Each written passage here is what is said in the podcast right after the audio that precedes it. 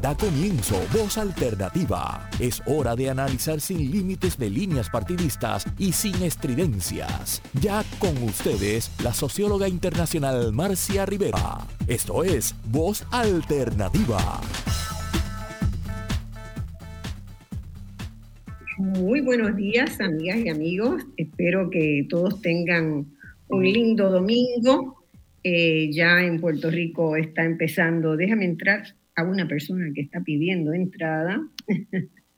Eh, eh, ya en Puerto Rico están a punto de comenzar el otoño, como acá estamos esperando la primavera en Uruguay, pero la primavera se ha tardado, los árboles todavía están empezando a echar sus hojitas y eh, el día hoy no pinta muy bonito, pero espero que la semana que viene ya podamos tener algún indicio de que la primavera se acerca. Bueno, en el día de hoy tenemos un programa también eh, dividido en dos partes, como hicimos la semana pasada, en realidad en tres partes en este caso, eh, porque son tantos los temas que están, que están sobre el tapete que, nos cuesta mucho tomar la decisión de a qué priorizar y qué, eh, y qué este, y que poder este, hacer. Eh, tengo acá a América Facundo que está, parece que tratando de entrar y vamos a, hacerla entrar. Bueno. Eh, adelante todos los que han estado. América, tengo que ver que le Ahora. Estamos. Ahora entraste. Ahora sí. Ahora sí. Bueno, América, bienvenida. Bueno, gracias, Como ustedes saben que eh, en las pasadas semanas, desde hace dos semanas y media, se dio a conocer una noticia que irritó mucho a la comunidad universitaria del, del recinto de ciencias médicas, que fue el nombramiento en propiedad de la rectora del recinto, eh, y eh, ese, ¿verdad? ese hecho, que para la comunidad universitaria es, fue un hecho categorizado, considerado insólito, porque la doctora, la, odontóloga, la odontóloga Ilka Ríos había sido destituida por el presidente de la universidad por encontrarla en responsabilidades de una falta ética muy grave y había sido destituida. Y no pasó mucho tiempo en que eh, se volvió a, nombrar, en este caso, con un nombramiento de eh, rectora en propiedad.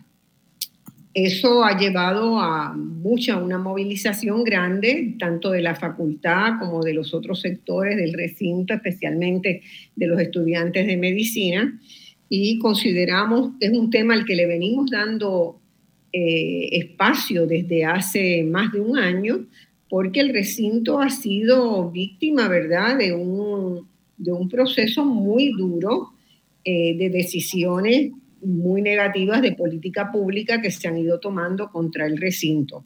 Así que ese va a ser el primer tema del día de hoy. Después vamos a pasar a discutir por qué hemos tenido tanto calor en todas partes del mundo, ¿verdad? En el hemisferio norte, este verano. El verano del norte de 2023 se recuerda como el, el más intenso en la historia de la humanidad desde que hay registros de temperatura. ¿Qué está pasando?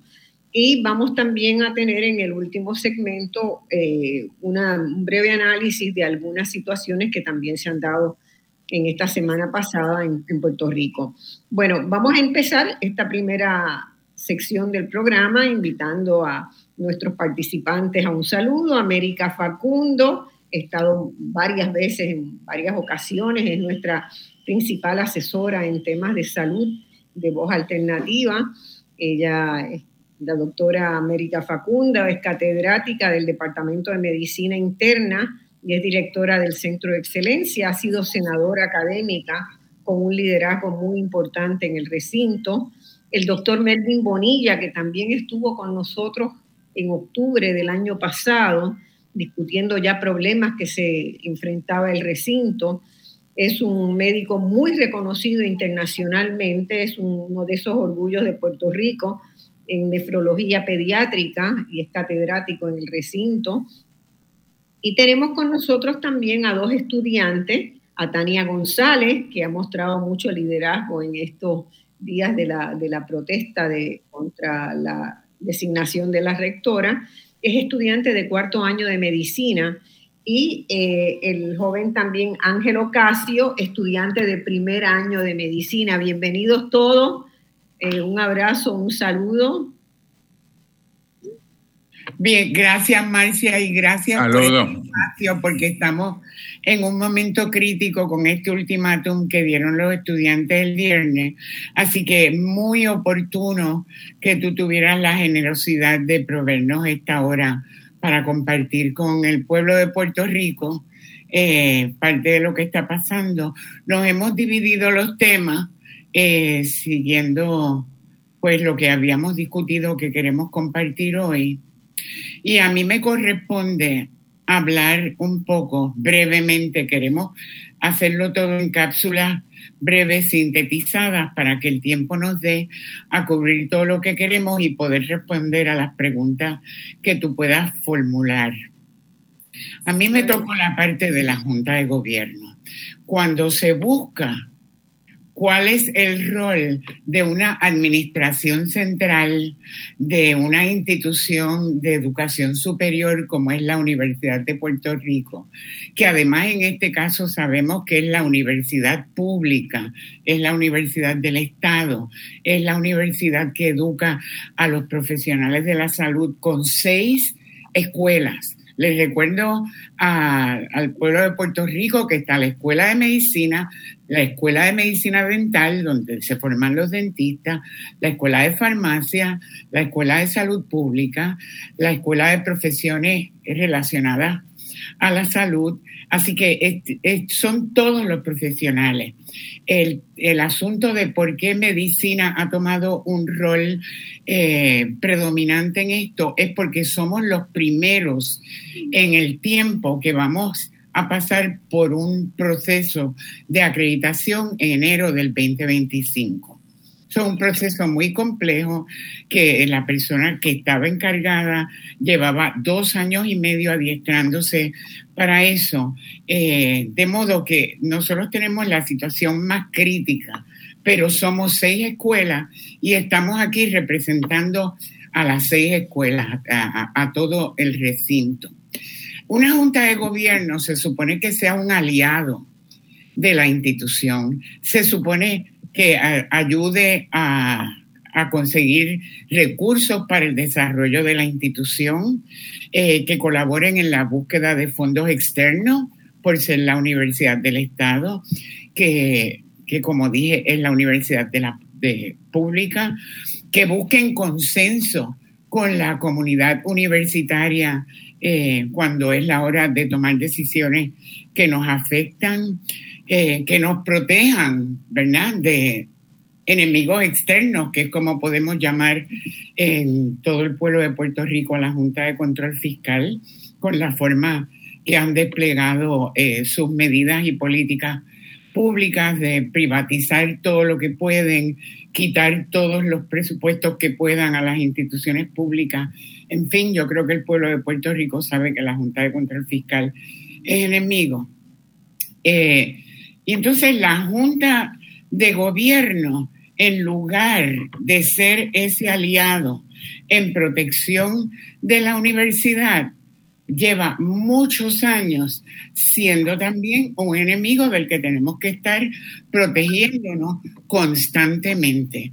Se han convertido en una dictadura institucional que toman las decisiones unilateralmente allá en el jardín botánico imponen sus decisiones a los recintos, incluyendo eh, todas las designaciones de rectores y decanos, etcétera. Eh, y, no vemos una puerta abierta para una colaboración, a pesar de que la semana pasada eh, ellos citaron por separado a los estudiantes y a la facultad específicamente el presidente Luis A. Ferrao, les pidió a ambos grupos eh, que le recomendaran tres nombres para él considerar para eh, la rectoría del recinto de ciencias médicas. Eso fue el miércoles. El jueves salió en un programa de radio implicando que no tenía ninguna intención de destituir a la rectora. No vamos a entrar hoy. Perdón, que, te, interrumpa, América. Eh, la pregunta quizás que te quiero hacer antes de que sigas con el tema de, gobernanza, que, es muy importante eh, el recinto hizo antes de la designación un proceso de recomendación, ¿verdad? Como está estipulado en los procesos universitarios en la Universidad de Puerto Rico, ¿verdad? Hubo una consulta para la selección del rector. Lo usual es que se nombra un comité de consulta con unas especificaciones que manda el presidente. Ese comité de consulta representa a las seis escuelas del recinto y a los estudiantes. Se supone que también los no docentes eh, tengan sus comités. En esta ocasión no los nombraron, pero el comité de facultad y estudiantes llevó a cabo un proceso muy riguroso de evaluación de tres candidatos que fueron el rector interino, eh, el que fue rector interino hasta el 31 de agosto, el profesor Carlos Ortiz, la doctora Ilka Río, eh, que sacó una puntuación muy por debajo del profesor Carlos Ortiz, y el doctor Natalio eh, Izquierdo, eh, que sacó una puntuación por debajo de la doctora Ilka Río. Y el 10 de julio ese comité envió a la Junta de Gobierno el informe muy detallado, que con todos los anejos tiene 270 páginas, y la Junta de Gobierno a la hora de tomar la decisión. Eh, ah, eh, también esto estuvo mediatizado por el Comité de Asuntos Académicos de la propia Junta de Gobierno, Comité de Asuntos Académicos Estudiantiles, Investigación e Innovación. Eh, ese comité tomó la determinación de no apoyar la recomendación del doctor Luis Aferrao de designar a la doctora Ilka Río. El día que se reunió la Junta para tomar esta Entonces, para, tenerlo claro, este, eh, América, eh, sí estaba, la doctora Ilka Ríos estaba en la terna que se envió. Estaba en la terna. A pesar de que ya había sido destituida. A pesar de que había sido destituida. Y, eso, y, rechazada y rechazada en una evaluación previa, porque ella fue destituida, ya había sido evaluada en un segundo intento de buscar un rector que, que solicitaron tres personas, ella era una y en ese momento se recomendó que ninguno era aceptable. Y, o sea que está destituida y era el segundo intento. Porque ella se hizo disponible. Esta es la cuarta vez que ella somete su candidatura para la posición de rectora. Eh, o sea que esto ha sido una pesadilla que lleva ya mucho tiempo. El caso es que se reúne la Junta de Gobierno y en cuatro minutos con 42 segundos ignoraron todos los documentos pertinentes, incluyendo la investigación que ordenó el presidente Ferrao acerca de las conductas que ya se han eh, compartido con el pueblo de Puerto Rico a través de los medios, ignoró el informe del comité de búsqueda, ignoraron todas las cartas que se habían enviado por parte de la facultad eh, y los estudiantes y la asociación de profesores, eh, la Asociación Puertorriqueña de Profesores Universitarios, eh, pidiendo que no se designara a la doctora Ilka Ríos después que el, presidente la recomendó a principios de julio. O sea, estábamos todos anonadados de que de, luego de haberla destituido por conductas que violaban los reglamentos de la universidad y los reglamentos de la Escuela de Medicina que están alineados con los requisitos de acreditación, la recomendara para que fuera designada rectora del recinto. O sea, la, la, pregunta que todo el pueblo de Puerto Rico se haría, ¿verdad? Es, este, ¿por qué? ¿Quién tiene más poder que el presidente de la universidad en impulsar una particular candidata? Y si esa candidata tiene algún nexo político con el partido en el poder. Eso es lo que la gente en Puerto Rico eh, entiende que, que, ha pasado, ¿verdad? decir categóricamente cuál es la razón de que a pesar de toda la oposición, eh, la Junta de Gobierno, el presidente insisten en que ella se quede y ella insiste en que no va a renunciar, que la tienen que destituir si quieren que ella salga. No sabemos cuál es la razón específica que le otorga tanto poder a esta designación. Sí sabemos que ella estuvo vinculada, por ejemplo, a que se, se nombrara como catedrático auxiliar a un político del PNP, que podemos decir el nombre porque se enteró todo el pueblo de Puerto Rico, a Ricardo Rosselló lo metieron de facultad en el recinto de ciencias médicas por encima de otros facultativos con credenciales sólidas, lo saltaron por encima de todo el mundo y lo metieron de facultad. O sea que ella fue parte de ese grupo que estuvo en esa agenda. No tenemos duda que ella está vinculada de manera íntima con el Partido Nuevo Progresista, que lleva seis años en el poder. Y tampoco es un secreto que la universidad siempre, siempre, no es solamente ahora que está el PNP en el poder, siempre los gobernadores han sido los que dictan lo que pasa en la Universidad de Puerto Rico. Todos los gobernadores. ¿Por qué? Porque ellos nombran nueve de los trece miembros de la Junta de Gobierno, nombran ocho y además la secretaria o el secretario de Educación, que también es una persona que, designa el gobernador. O sea que no hay forma en, situaciones de confrontación eh, que nosotros podamos ganar por mérito una controversia, porque ellos tienen la mayoría en esa, esa estructura dictatorial que han establecido y que les pedimos que depongan esa actitud y que se conviertan en nuestros aliados y nuestros compañeros como universitarios, que dejen de ser esa, ese poder ajeno a las necesidades de la universidad y ayuden a que podamos cumplir con nuestra misión y nuestra visión.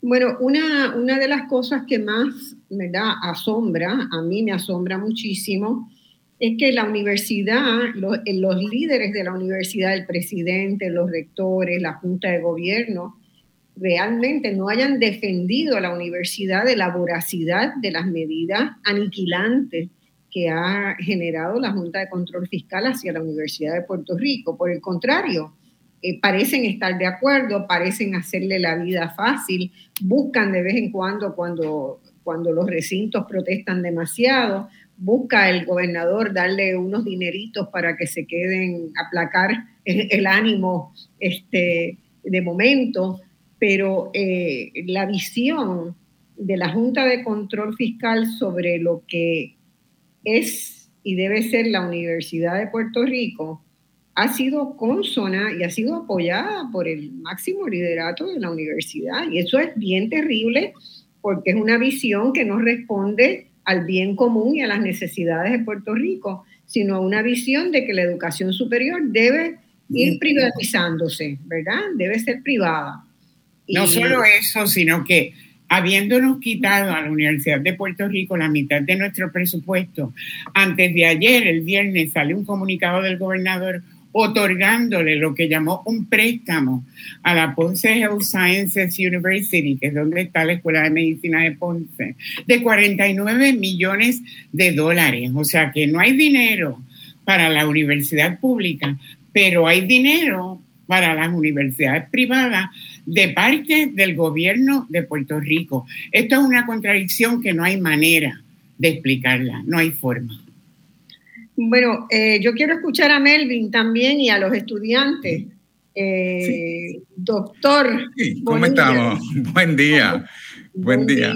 Encantado de tenerlo de nuevo en el programa. Bueno, yo estaba oyendo la discusión y, yo creo que es bien importante para que la gente entienda por qué esta indignación, por qué el recinto de ciencias médicas, que clásicamente no es un recinto donde hay protesta, por qué la escuela de medicina donde los estudiantes clásicamente no protestan y no protestan porque no crean en las causas, es que la escuela de medicina, ese currículo académico es tan fuerte que ahora mismo ellos hacen sus manifestaciones de 6 a 8 y a las 8 salen corriendo 8 menos 5 minutos porque tienen que estar en el hospital y tienen que estar en el salón de clase y es un currículo tan riguroso que no hay tiempo, ¿verdad? Para, para ellos perder algo porque puede ser eh, detrimental para ellos. Y de momento hay esta explosión en la escuela de medicina y usted mencionó algo bien importante.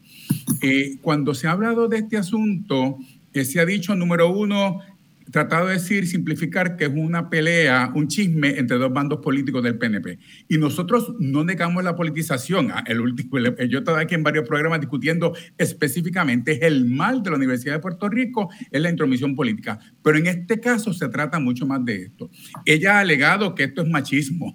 Esto es la cosa más ridícula del mundo porque hemos tenido en el pasado una rectora interina que, que, fue mujer, porque de hecho la misma persona que lo acusa, que fue un comentarista en la radio de machismo, decía que le querían quitar a ella para poner a otra mujer, o sea que él mismo se contradecía del asunto del machismo. Eh, se ha tratado ella ha tratado de decir que ella no ha violado ningún reglamento y en eso es lo que yo quisiera enfocar un poquito. ¿Qué ha pasado? Aquí usted mencionó algo importante. Usted dijo, aquí ha habido una falta ética importante y ese es el enfoque de esto. Nosotros somos bien rigurosos en la escuela de medicina con nuestros estudiantes. De hecho, estaba revisando antes de entrar aquí el reglamento de estudiantes donde se habla de deshonestidad académica. Si un estudiante de medicina mira para el lado, se trata de copiar un examen, pasa por un proceso severo. Si un estudiante de medicina trata de intercambiar o cambiar una nota, e, es un proceso tan severo que puede llevar a la expulsión. Y aquí nada más y nada menos que estamos hablando que la líder máximo del recinto de ciencias médicas, la institución que educa profesionales de salud, la institución que nosotros le exigimos que una de las competencias para los estudiantes residentes es profesionalismo. Yo el primer año le doy a los estudiantes de primer, de primer año una clase con viñetes donde discutimos asuntos de profesionalismo, con pacientes, hablamos con de planes médicos, hablamos de situaciones de universidad académica. Y entonces a mí literalmente me daría vergüenza volver a dar ese curso y decirle al estudiante, esto no es profesional, cuando la líder de, recinto ha hecho esta falta. ¿Y cuál fue la falta?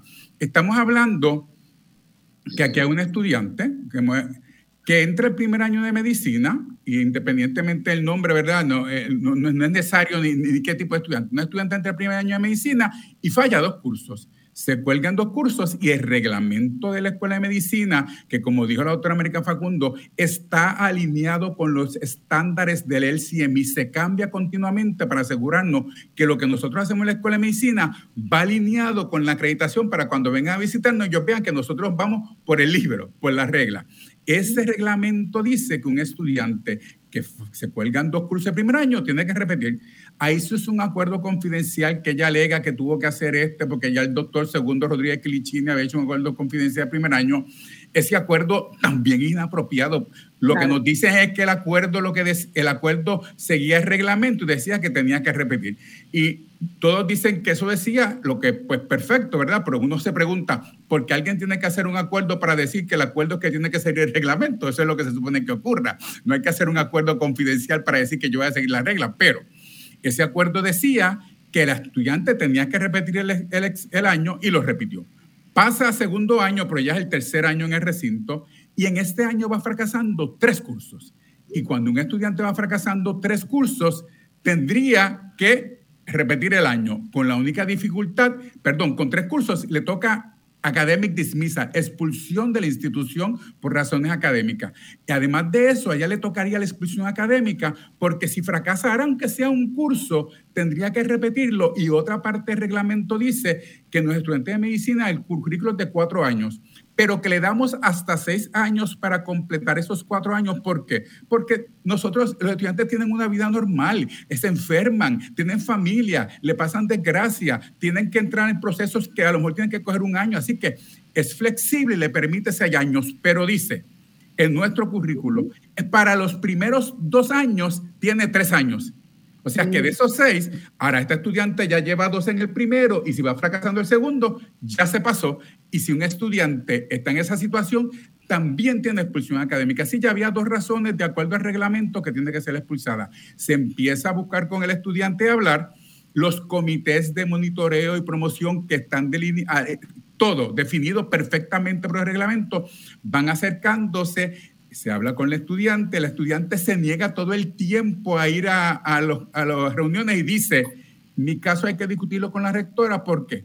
Porque la rectora decide firmar un acuerdo confidencial con un abogado y con los padres del estudiante, donde le iba a permitir cosas que no están permitidas por el reglamento, cosas que son fuera del reglamento. La estudiante le decía, eh, y, y esto era que si la estudiante tenía 3F, tenía que haber una expulsión y la rectora estaba diciendo no, no va a haber una expulsión de estudiantes porque le dañaba el récord académico. Además que le estaba permitiendo hacer baja de tres cursos y eso está prohibido por el reglamento de nuestra Escuela de Medicina en el segundo año. ¿Por qué?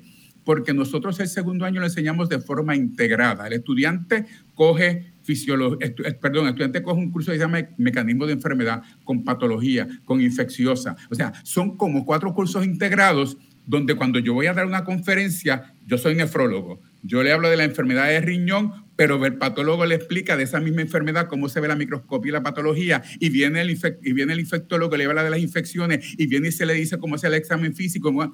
Así que nosotros, ese estudiante no se le puede ofrecer el año que viene un curso de patología porque las conferencias son integradas y los exámenes son integrados. Así que nuestro currículo dice eso. La estudiante no se lo puede ofrecer y se le advierte la rectora le dice, el, decano académico, rectora, esto no se puede hacer porque va contra el reglamento. Y número dos, usted no debe intervenir ya porque el proceso de apelación, si al final el estudiante va por todos los comités y sigue apelando porque es adverso a ella, la última va a ir donde usted, luego sería el presidente, pero va donde usted. Y si usted viene ahora, tendría que inhibirse porque no se supone que usted sepa el caso. De hecho, esto es importante porque la, rectora, en una reunión que hubo hace como dos viernes que nosotros terminamos entrando, yo tuve que confrontarla porque decía que ella hizo esto de acuerdo al proceso. La decana de la escuela de medicina es la que decide la nota. Ella es la que decide la nota final. Y si el estudiante no está de acuerdo, entonces después apela después que esa nota es final y ella hizo un acuerdo donde decía que era que la decana había ¿verdad? recomendado esto, pero de hecho el acuerdo no lo firmó la decana y la investigación que ordenó Ferraud dice que la decana se negó a firmar el acuerdo porque estaba consciente, ¿verdad?, de que esto no era, de que esto no era apropiado. Y de hecho le dijo, usted habla con el comité porque yo no le voy a decir al comité porque estaba consciente que se están violando reglamentos. Esto ocurre, el estudiante entonces saca las F porque de acuerdo también al reglamento dice que uno tiene hasta seis días antes de eh, terminar el curso para darse de baja. Pero este estudiante tomó hasta el examen final.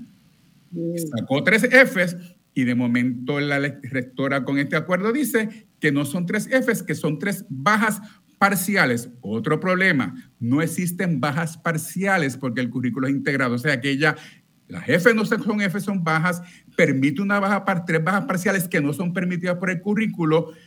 Y esto es completamente adverso a nuestro eh, reglas y completamente viola el reglamento 9.9 del LCMI que dice que somos la facultad los que decidimos la regla y que no puede haber intervención porque tenemos que tener un proceso que es uniforme.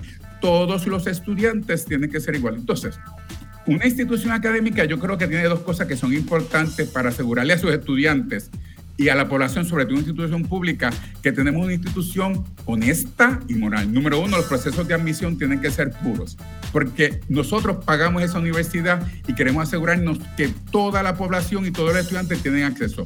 Y número dos, los procesos de evaluación para estos estudiantes que están aquí tienen que ser uniformes, porque a mí no me daría la cara de mirar a la cara ni a Tania ni a Ángel y decirle que hay un estudiante que tuvo unas oportunidades que ellos jamás van a tener, jamás van a tener eh, en la escuela de medicina. Así que esta es la violación tan seria, esto es un aspecto ético porque va a un, un aspecto medular de una institución educativa que es el proceso de evaluación. Esto ocurre el presidente encuentra esto en el reporte, el presidente concluye que hay unas eh, conductas sancionables, envía una recomendación para que se hagan unas sanciones y sorpresivamente un año más tarde la nombra.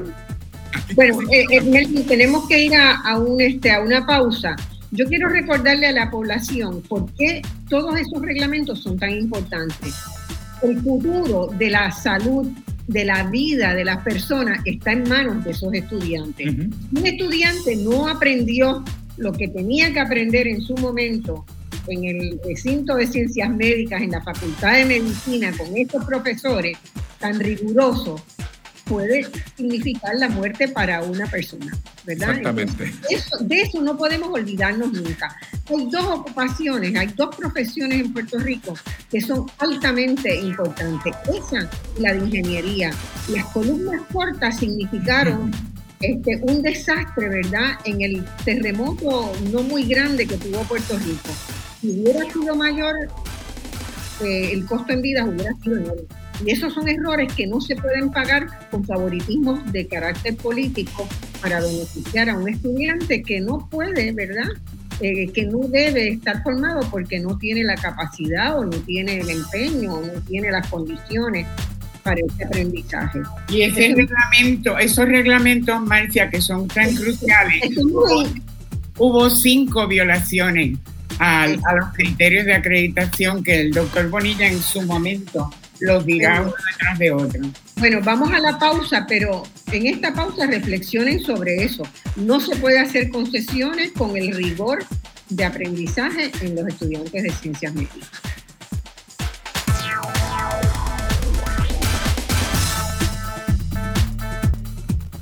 Bueno, mis amigos, estamos discutiendo hoy la situación del recinto de ciencias médicas, en particular eh, la oposición, ¿verdad? La indignación que existe en buena parte de los funcionarios, de los docentes, de los estudiantes, de quienes trabajan allí, por la designación de una rectora que había sido, eh, que, había sido que había sido echada de su, de su cargo, ¿verdad? Que había sido... Eh, destituida, Mancia. Destituida por una serie de actos que son violatorios no solamente de los reglamentos, sino de la propia dignidad y razón de ser del, recinto, ¿verdad? De ese compromiso férreo que tiene que tener no solamente la, escuela de medicina, sino todas las, seis escuelas que tienen, que conforman la red del recinto. Eh, y, eso eh, choca mucho, choca mucho, porque uno se tiene que preguntar, primero, ella misma no tiene dignidad personal para reconocer que hay toda una comunidad que la rechaza y que dice que no puede trabajar con ella y que no debe estar ahí. Yo me sentiría con una vergüenza que yo creo que no levanto más la cara en la vida, ¿verdad? me cuesta entender la reacción de ella, pero me cuesta también entender el empecinamiento del presidente y de, la, y de la Junta de Gobierno que la sostienen. O sea, ¿cómo es posible si estamos todos obligados y se les exige tanto y tanto y tanto a los estudiantes que entran a la escuela de medicina, ¿verdad? En particular, porque tienen en sus manos la vida de las personas. ¿Cómo, cómo es posible que, que las autoridades no sostengan ese rigor y ese, y ese sentido de orgullo que tiene que tener la universidad por ser de las mejores. yo creo que nosotros, nosotros Vamos a pasar a los estudiantes. Yo puedo. el doctor, Bonilla que quería decir un, un, puntito antes de pasar a los estudiantes. Número uno, eh, eh, eh decir usted, ¿verdad? Nosotros hacemos la misma pregunta. ¿Qué poder tiene esta persona que, lo, que, lo, que el Junta de Gobierno está dispuesta a arriesgar tanto, incluyendo acreditación, pero quería pasar un punto, aparte de los criterios de acreditación, los cinco que dio la doctora, es que la doctora ha dicho públicamente, y quiero traer esto porque la gente, cuando ella habla, usa eh, la demagogia, trata de confundir. Eh, ella ha dicho, yo estaba tratando de proteger la universidad porque yo hice un acuerdo. Bueno, es que al hacer un acuerdo confidencial, no protege la universidad. La universidad se protege siguiendo los reglamentos. Cada vez que hay un problema, los abogados dicen, tú seguiste los reglamentos, nadie debe contratar. Así que violar los reglamentos pone susceptible. Segundo decía, yo estaba tratando de proteger a un estudiante que tenía unos acomodos razonables que no se dieron. Eso es falso. La estudiante lo que sabemos y nos dicen es que nunca hizo, nunca solicitó, pero número dos, es que las recomendaciones que ella ha dicho públicamente de que tenían que dar exámenes orales Eso no es un acomodo razonable. No se violan leyes federales. La universidad, los acomodos razonables se hacen cuando un profesional evalúa a un estudiante, hace un diagnóstico, hace unas recomendaciones y la universidad dice esto es lo que se puede hacer de acuerdo al currículo, porque los acomodos razonables no pueden violar el currículo, ni pueden violar la forma que nosotros evaluamos. Como usted dijo, nuestro estudiante de medicina es bien riguroso el currículo. Una de las cosas que tienen que hacer es que tienen que tomar exámenes estandarizados y nosotros vamos preparándolos a través de los cuatro años tomando esos exámenes que ellos cogen, y Tania que ya está en cuarto año ha cogido mil, ya está una experta en cada examen estandarizado al final de cada curso. ¿Y por qué tienen que ser escritos? Para poder prepararlos. La pretensión era que este estudiante tuviera exámenes orales o que si fracasara repitieran. Eso no es un acomodo razonable que no es aceptable porque no es el modo que nuestra escuela de medicina evalúa a los estudiantes y de la forma que nuestro LCMI quiere que evaluemos a los estudiantes. Así que hay que aclarar que ella trata de decir es que yo estaba protegiendo al estudiante de darle acomodos. No había acomodos razonables, estaba tratando de darle privilegios que no existen y no se pueden dar. Hay una cosa es que es acomodo razonable para alguien con una discapacidad y una cosa es privilegios para alguien que yo quiero beneficiar. Lo segundo es lo que estaba ocurriendo aquí. Gracias. Bueno, eh, vamos, vamos a escuchar a Dani ahora. Sí. ¿cómo te eh, sientes tú, verdad, en una universidad donde has tenido que trabajar duro, duro, duro? Yo tengo sobrinas postizas que han pasado por el, por el recinto y, sobrinos que, que realmente es, es, muy, muy fuerte la formación porque el rigor es necesario, es imprescindible. ¿Cómo te sientes tú sabiendo que para alguna gente, porque pueda tener algún contacto de algo, que todavía no sabemos muy bien, ¿verdad? Por dónde viene ese contacto, pues se puedan, puedan salir a la calle con una formación que no es la que a ti te han obligado a tener. Realmente eh, como estudiante y en lo personal me afecta, ¿verdad? Y me indigna lo que está pasando en la universidad porque yo como todos mis compañeros nos hemos bajado, hemos estudiado, hemos trabajado bien duro para llegar a donde estamos.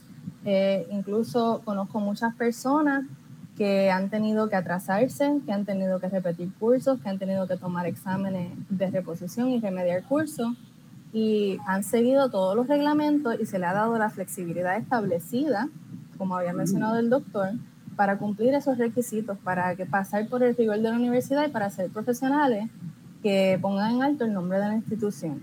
Y todas estas personas que yo conozco, no se le ha dado ningún tipo de trato preferencial, no se le ha dado ningún, ninguna excepción, incluso por, por enfermedades, por cáncer, por, por situaciones personales, personas que entraron el mismo año que ese estudiante, que, que tuvieron una serie de, de, situaciones extremas en su vida personal, en, su salud, y no se les dio ese trato que se le dio a ella. No hay ningún tipo de estipulación en el reglamento que los protegió a ellos y que han tenido que pasar por ese proceso riguroso. Entonces parece... Y, en, en lo que tú consideras de esas amistades, Sí, el reglamento contempla, ¿verdad?, atender situaciones de necesidad eh, de un estudiante que ha tenido un problema de índole mayor.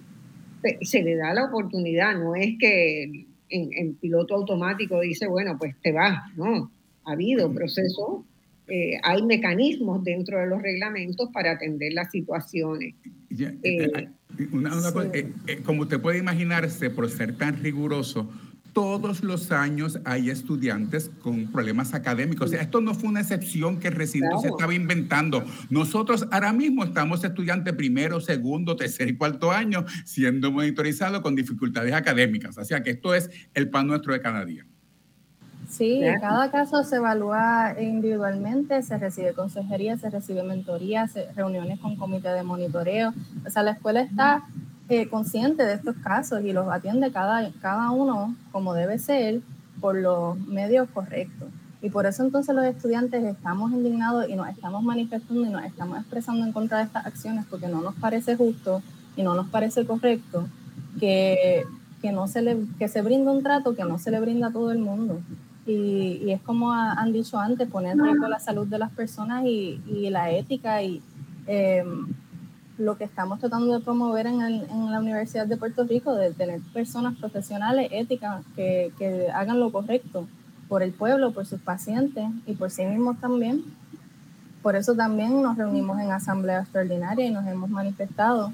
Eh, y con personas de todas las escuelas del recinto y frente al Consejo General de Estudiantes se decidió eh, hacer un ultimátum al presidente Ferrao, que si para el martes 19 de septiembre todavía no se ha destituido a la rectora, que entonces iríamos a paro indefinido a partir del miércoles 20, em, condicionado, ¿verdad?, a que se, se apunte una persona nueva para rectoría.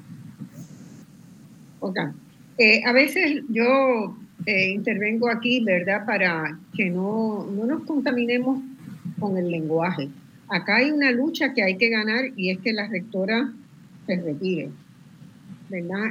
Eh, quizás, quizás, eh, a mí me parece bien que se ponga una fecha y que se dé un límite para que la rectora esté, pero no, no es aconsejable llenar de, de odio malsano, ¿verdad?, las relaciones en el recinto. Eso a mí realmente me preocupa. Yo diría que yo estaría conforme con que se obligue a la renuncia de la doctora Ilcarrillo, o que se le retire la designación, ¿verdad? Eh, yo creo que realmente lo que habría que hacer es destituirla, ¿verdad? En realidad, que no procede la designación, no procede la designación.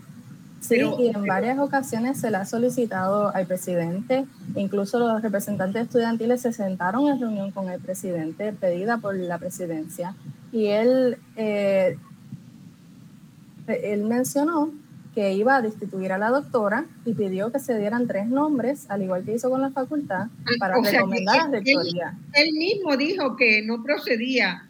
Eh, él le dijo a los estudiantes y en reunión separada con facultad también lo mencionó lo mismo, que él tenía la intención de destituir a Ilka Ríos, para después en un programa de radio contradecirse y decir que no, que él la apoyaba y que él no la iba a destituir. Entonces nos mintió.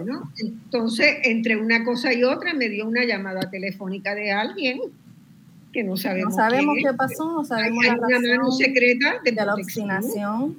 Hay porque nosotros, sí, en la comunidad estudiantil se ha expresado y nosotros no estamos buscando paralizar el recinto, no estamos buscando protagonismo, no estamos buscando eh, hacer daño al recinto porque nosotros amamos el recinto y queremos seguir dando nuestro servicio y seguir estudiando y graduarnos. Pero hemos dado ciertos pasos, hemos ido por los canales que tenemos nosotros para manifestarnos, para comunicarnos, nos hemos reunido y las personas que no están transando son la presidencia, es la rectora, que aún con tantos señalamientos y con tanta controversia, se quedan obstinadamente en sus puestos. Y no nos escuchan. Ángel, eh, quiero un comentario tuyo también. Tú que estás en, tu primer año, ¿verdad? ¿Y qué primer año te ha tocado? Sí, verdaderamente.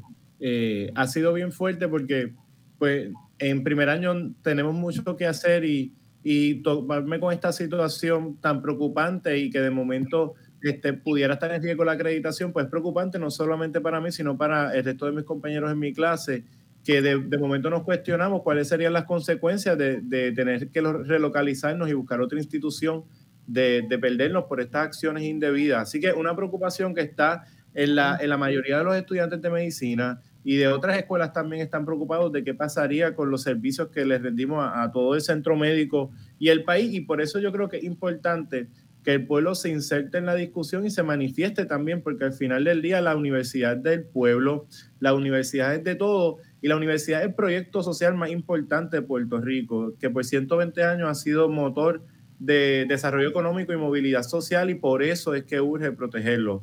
Así que por eso es que nosotros estamos invitando al pueblo a que se inserte y ejerza presión también, porque el poder lo tiene la mayoría de, los, del pueblo de Puerto Rico y lo vimos como en el 2019 sacamos un gobernador, algo que muchas personas eh, pensaron alguna vez impensable. Así que... Un gobernador que había pasado por un proceso en el recinto de ciencias médicas de tratar de insertarse ilegalmente sin no, de, en efecto entrar ilegalmente al recinto como, como catedrático auxiliar. Sí, absolutamente. Y a mí me gustaría atender la, la cuestión del proyecto de reforma universitaria, de cómo vemos qué podemos hacer ante este dilema tan grande que tenemos. Ángel, ¿tú quieres atender eso, por favor? Sí, yo creo que debemos pensar en cómo solucionar este problema de raíz. Y es bien importante que la universidad tenga autonomía. Eso es la primera línea. O sea, si queremos que la universidad lleve al país a otro nivel, que es lo que queremos para Puerto Rico, que siempre mejoremos y estemos bien, pues es bien importante que la universidad se maneje por los universitarios y no por políticos. Y es por eso que desde la raíz tenemos que tener una junta de gobierno que sea representativa de la comunidad y responda a nuestras necesidades y a nuestros reclamos. Y por eso es que proponemos una, una reforma universitaria, un proyecto de ley. Así que es bien importante que los legisladores del país, los mismos que radicaron hace poco una resolución rechazando este nombramiento y estas acciones, bien importante que pongan acción donde ponen la palabra y que por fin le pongan una solución a este problema, porque si no el país se nos va a ir por la borda.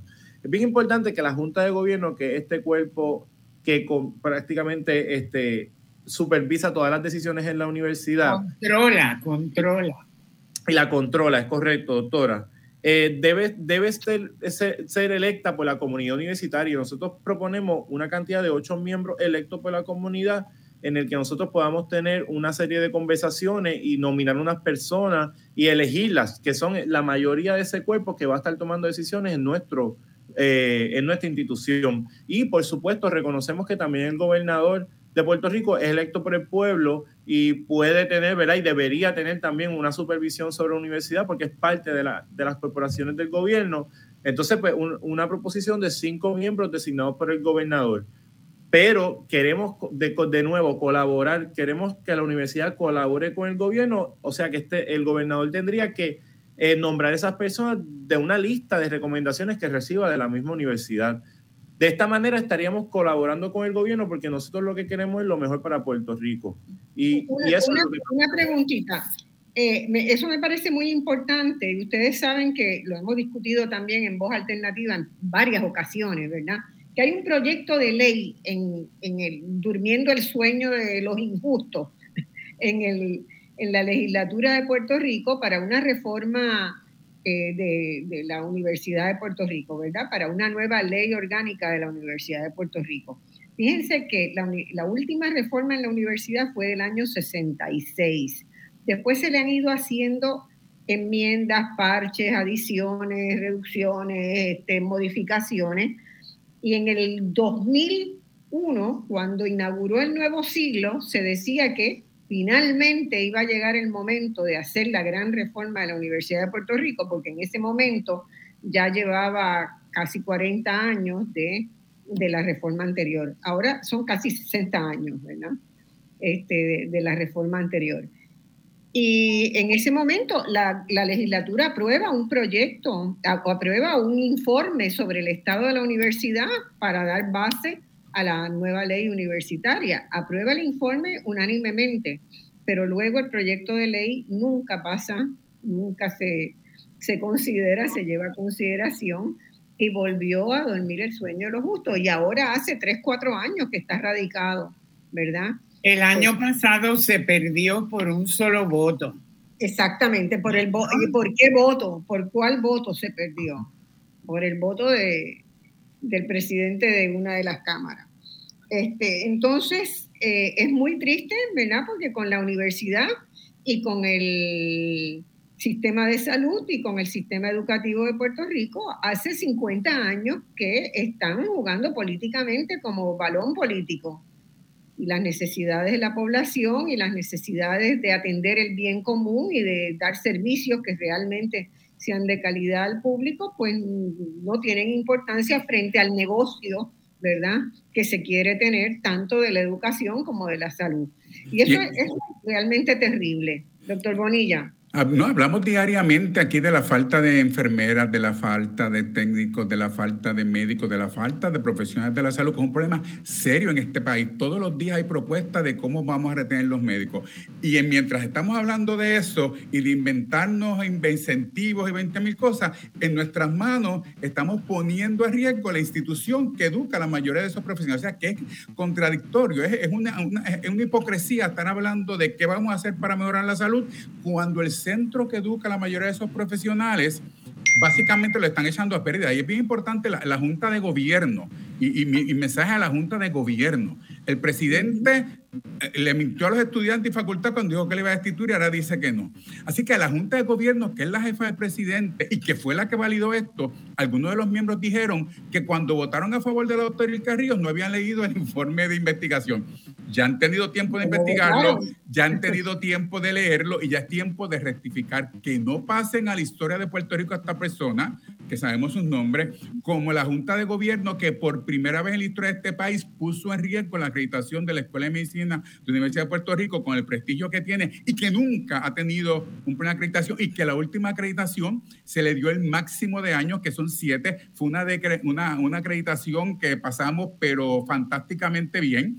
Y por siete años decidieron no, veníamos no venían a vernos porque es el máximo que se le otorga a cualquier institución dentro de las audiciones de Estados Unidos. Así que no pasen a la historia como la Junta de Gobierno que no le importó, estuvo dispuesta a poner a riesgo esto por lo que habíamos hablado, lo que parece ser el capricho de una persona que quiere ser rectora y que insiste que insiste que insiste que quiere ser rectora, aunque no vemos ningún beneficio, al contrario, está causando un daño terrible a la institución que educa a los profesionales de salud.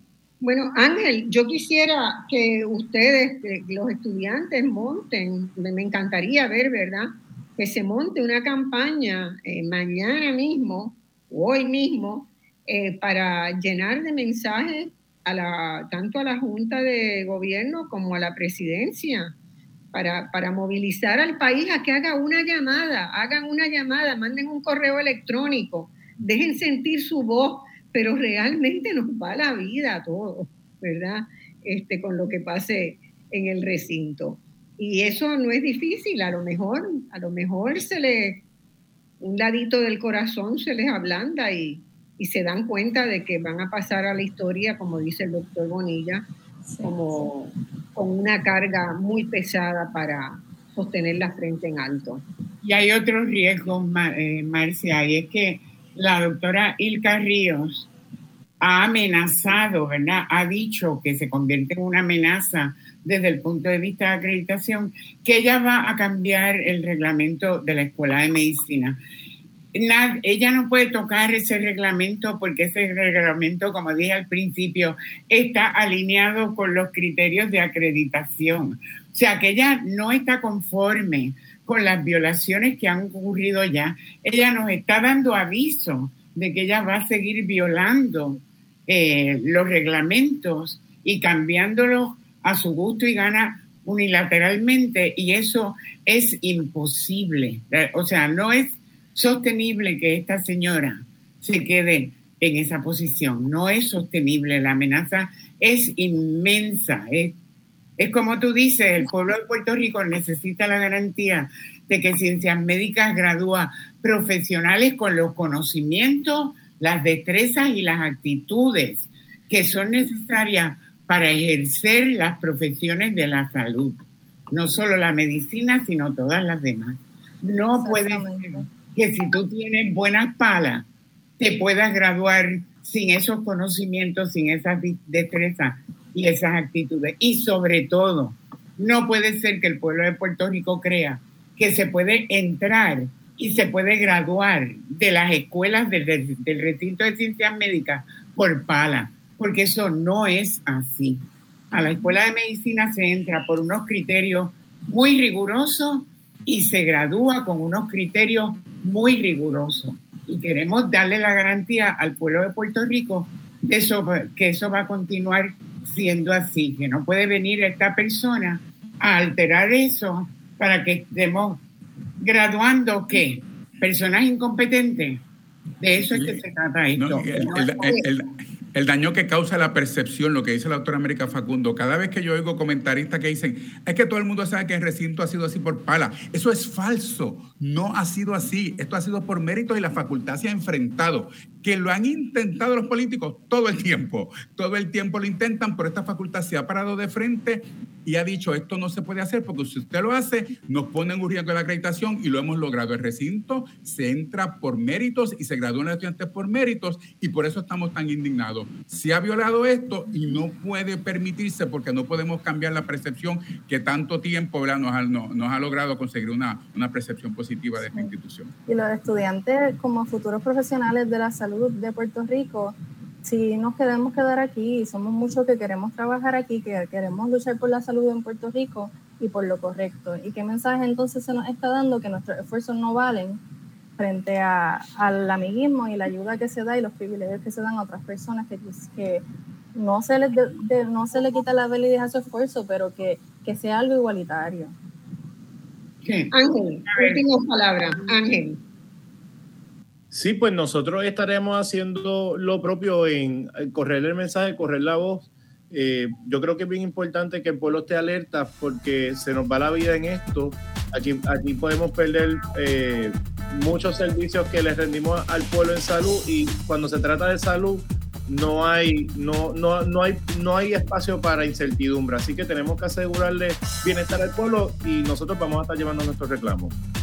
Bueno, les agradezco mucho que estén acá, que hayan aceptado la invitación nuestra para, para discutir este tema, porque realmente es importante. Señores, tenemos lo mejor de Puerto Rico en el recinto de ciencias médicas y tenemos que defenderlo. Tenemos que acompañarlos, no podemos dejar la lucha de la universidad sola que los universitarios se maten entre sí mismos. Eso no, de eso no se trata. Se trata gracias, de... Gracias a ti por tu compromiso, gracias por apoyarnos en esta gesta tan difícil que ya llevamos mucho tiempo, estamos, ¿verdad? O sea, se va acumulando el agotamiento, así que de verdad los cinco te cuatro te expresamos un profundo agradecimiento. Muchas gracias. Ustedes saben que Voz Alternativa siempre está abierto a la conversación por las causas justas, por la defensa del bien común y aquí estamos para lo que se necesite. Eh, muchas gracias a todos y vamos a la pausa y volvemos inmediatamente con la discusión, con la conversación sobre qué pasó este verano tan caliente en todo el hemisferio norte y cómo podemos ayudar a que eso no siga sucediendo. Bueno, bueno, mis amigos, estamos para comenzar la segunda parte de este programa que les había dicho, como les había dicho al principio, que está hoy con varios segmentos, porque son muchos, muchos los temas que, están, que se están juntando, ¿verdad? Y hemos tenido una excelente conversación para eh, tomar el reclamo de la comunidad del recinto de ciencias médicas y en general de toda la Universidad de Puerto Rico para que los acompañemos a superar ¿verdad? Las, crisis que tiene la universidad y la, sobre todo eh, que son resultado de las políticas de reducción de los presupuestos que se le ha hecho a la universidad y de la politización que se ha intentado introducir en el sistema educativo universitario. Vamos ahora a un tema que, que es sumamente interesante y de la cual las personas tienen que tomar conciencia todo el mundo se ha quejado en los pasados tres meses del calor que ha hecho en Puerto Rico, que sigue todavía caluroso, pero junio, julio y agosto rompieron todos los récords. Y yo quiero conversar hoy con Ahmed Pérez, que es el superintendente de reforestación en Para la Naturaleza, una organización que eh, surge, ¿verdad?, de la transformación del Fideicomiso de Conservación de Puerto Rico, que se creó tan temprano como en 1968 y que ha hecho una labor extraordinaria en Puerto Rico para atender los temas de la naturaleza y el medio ambiente. Ahmed es un ingeniero egresado de ingeniería de la UPR de Mayagüez y ha accedido a conversar sobre qué podemos hacer frente a esto que está sucediendo este calor que consume al planeta. El, calor que se vivió en el verano Les doy algunos datos muy rápidos antes de empezar la conversación. Eh, rompieron en el hemisferio norte, fue terrible, se rompieron todos los récords históricos, es decir, nunca antes en todas las partes del hemisferio norte eh, hubo temperaturas tan altas como las que hubo en junio, julio y agosto. Eh, y además, en lugares donde nunca hacía tanto calor, llegó el calor eh, exorbitante. El ejemplo más dramático de este verano para mí es uno que está, en, por lo menos en algunos medios de, eh, internacionales, está siendo reseñado, que pasó justamente esta semana, el domingo, entre el domingo pasado y el lunes. En tan solo 24 horas, una tormenta, cito, tormenta huracán tropical mediterráneo, Daniel, arrasó Libia, un país que es básicamente eh, seco y desértico. Eh, nunca antes había pasado un evento de la naturaleza de esa manera. Eh, esto de que los huracanes tropicales, como los conocemos en Puerto Rico, ¿verdad?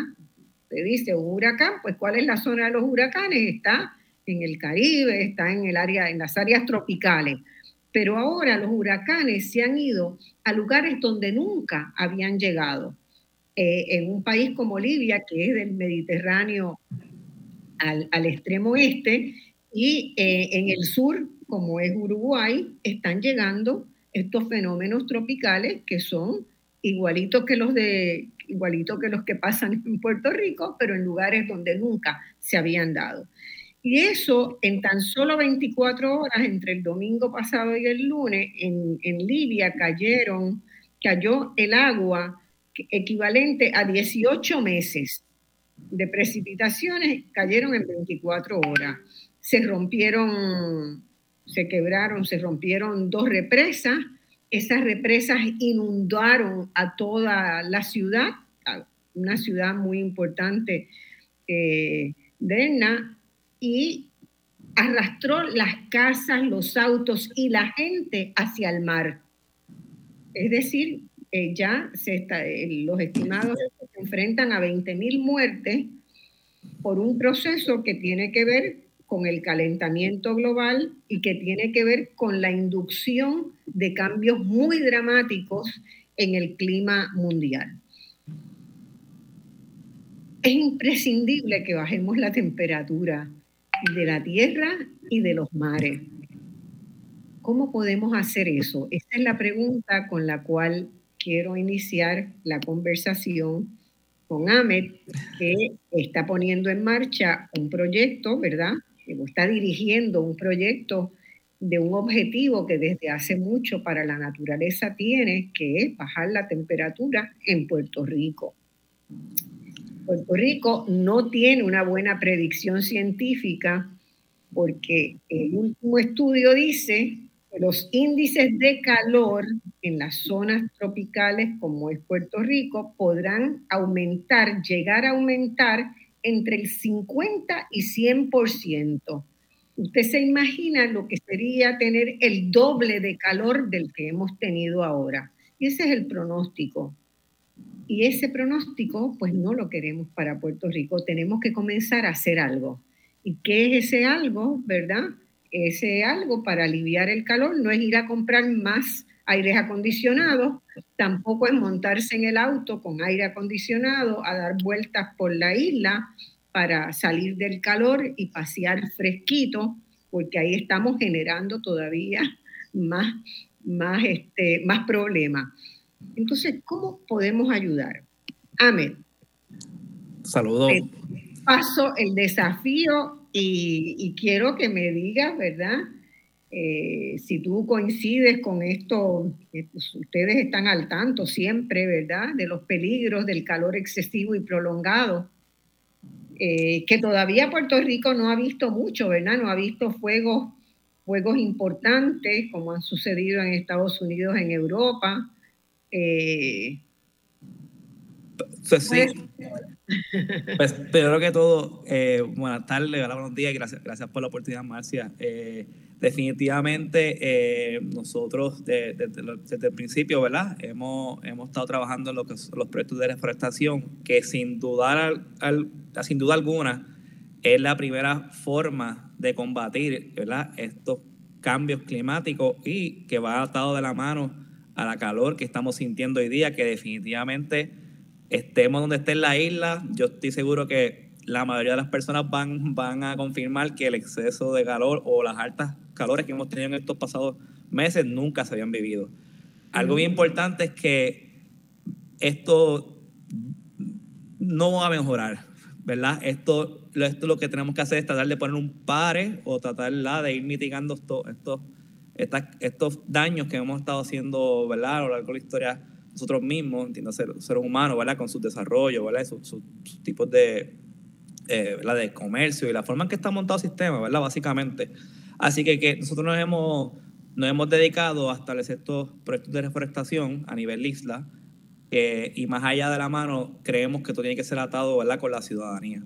Y esto es algo bien importante porque eh, nosotros vamos a poder mejorar estos espacios, estas áreas a medida como donde cada ser humano, cada persona ponga su grano de arena. Y aquí podemos empezar por las áreas urbanas.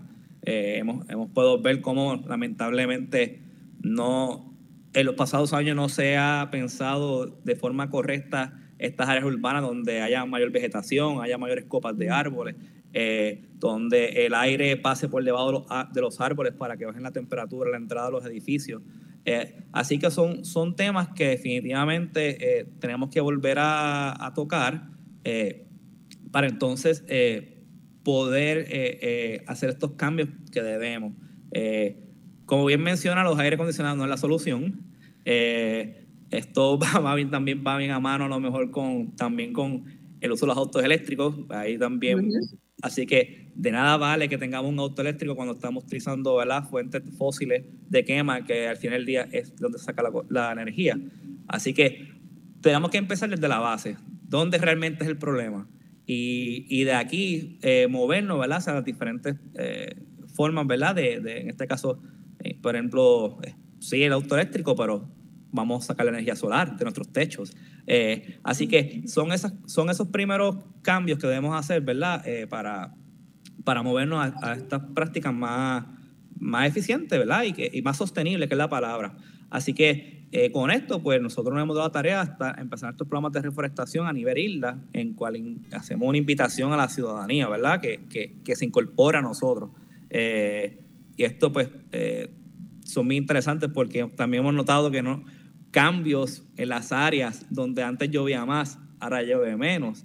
Eh, o de hecho, lugares donde antes llovía menos, ahora llueve más. Así que se ha visto cómo los ecosistemas también empiezan a hacer sus cambios pertinentes, porque al fin del día eh, la naturaleza sabe existir, sabe, sabe hacer lo necesario para ella sobrevivir. No necesariamente el ser humano sabe lo que tiene que hacer para poder sobrevivir. Exactamente. La naturaleza es mucho más sabia en, hacer esos ajustes, pero está sufriendo mucho porque no solamente el impacto del cambio climático afecta a las personas, sino también a los animales, afecta también a la, a la flora, ¿verdad? Eh, eh, entonces hay, hay cambios que son dramáticos. Las temporadas de anidaje, por ejemplo, en esta transición que tenemos, están totalmente distorsionadas, porque los pájaros que se suponía que anidaran al final del invierno para que los polluelos estuvieran listos en la primavera cuando ya estaba más caliente y podrían sobrevivir más, pues ahora se han visto que no, porque el invierno no termina donde se suponía que terminara. Entonces, este, hay alteraciones que son realmente dramáticas. Y dentro de lo que uno puede hacer, ¿verdad? Hay muchas cosas hay muchas cosas de patrones de conducta de nosotros que podemos hacer para salvaguardar la, calidad de la vida en el, planeta Tierra. Y, en Puerto Rico, ¿verdad? Uno encuentra el, uso del automóvil, es una cosa eh, del automóvil privado. O sea, hay tantos, el otro día estuve buscando los datos, hay tantos automóviles como población en Puerto Rico automóviles en circulación, cuando, cuando la población, hay muy, buena parte de la población que es de menos de 16 años. Quiere decir que hay personas que tienen más de un automóvil para uso propio.